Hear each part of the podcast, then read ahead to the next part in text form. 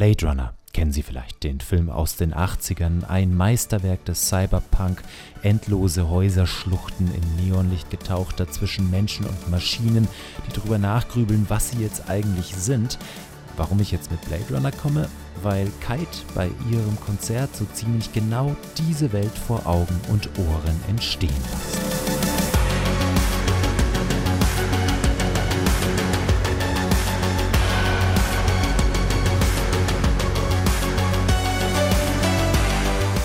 Die Musik von Kite ist cineastisch angelegt. Nicht umsonst nennen die beiden Blade Runner Soundtrack-Komponisten Vangelis als große Inspiration.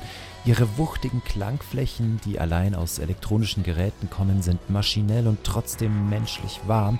Sie drängen mit einer Mischung aus Dystopie und Melancholie in die Ohren und lassen Bilder im Kopf entstehen, eben von einsamen Menschen zwischen Häuserschluchten und Neonlichtern.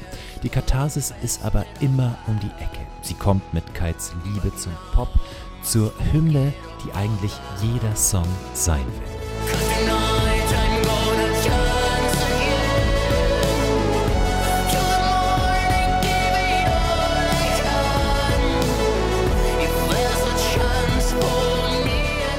Und das funktioniert vor allem live. Denn Kite da schon eine ziemlich wuchtig süß triefende Soße über dem Publikum aus, aber es bleibt kleben, mehr noch es berührt, wenn Niklas Denemus androgyne Stimme über all dieser Synthi-Macht tanzt, nicht klassisch schön, aber treffsicher in ihrer flehenden, jammernden Dringlichkeit, während der Sänger die Hände gen Himmel streckt und leidet und liebt.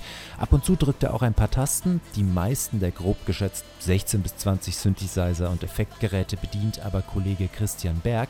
Beide strahlen gleichzeitig Verlorenheit in ihrer Musik und elektrisierende Präsenz aus, obwohl sie nur selten richtig zu erkennen, im Licht zu sehen sind. Es sind Konturen und Gefühle da vorne auf der Bühne, mit denen man sich perfekt verbinden kann.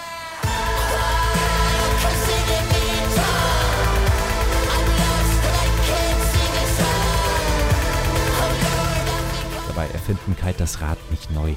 Die Musik strotzt vor 80s-Ästhetik, coole Lichtshows machen alle, Bühnenpräsenz ist auch keine Seltenheit im Pop.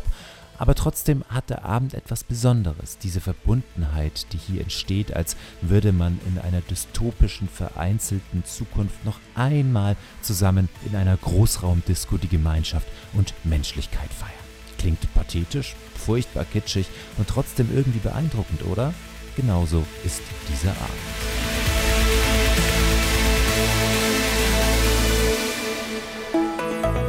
RBB 24 Inforadio vom Rundfunk Berlin-Brandenburg.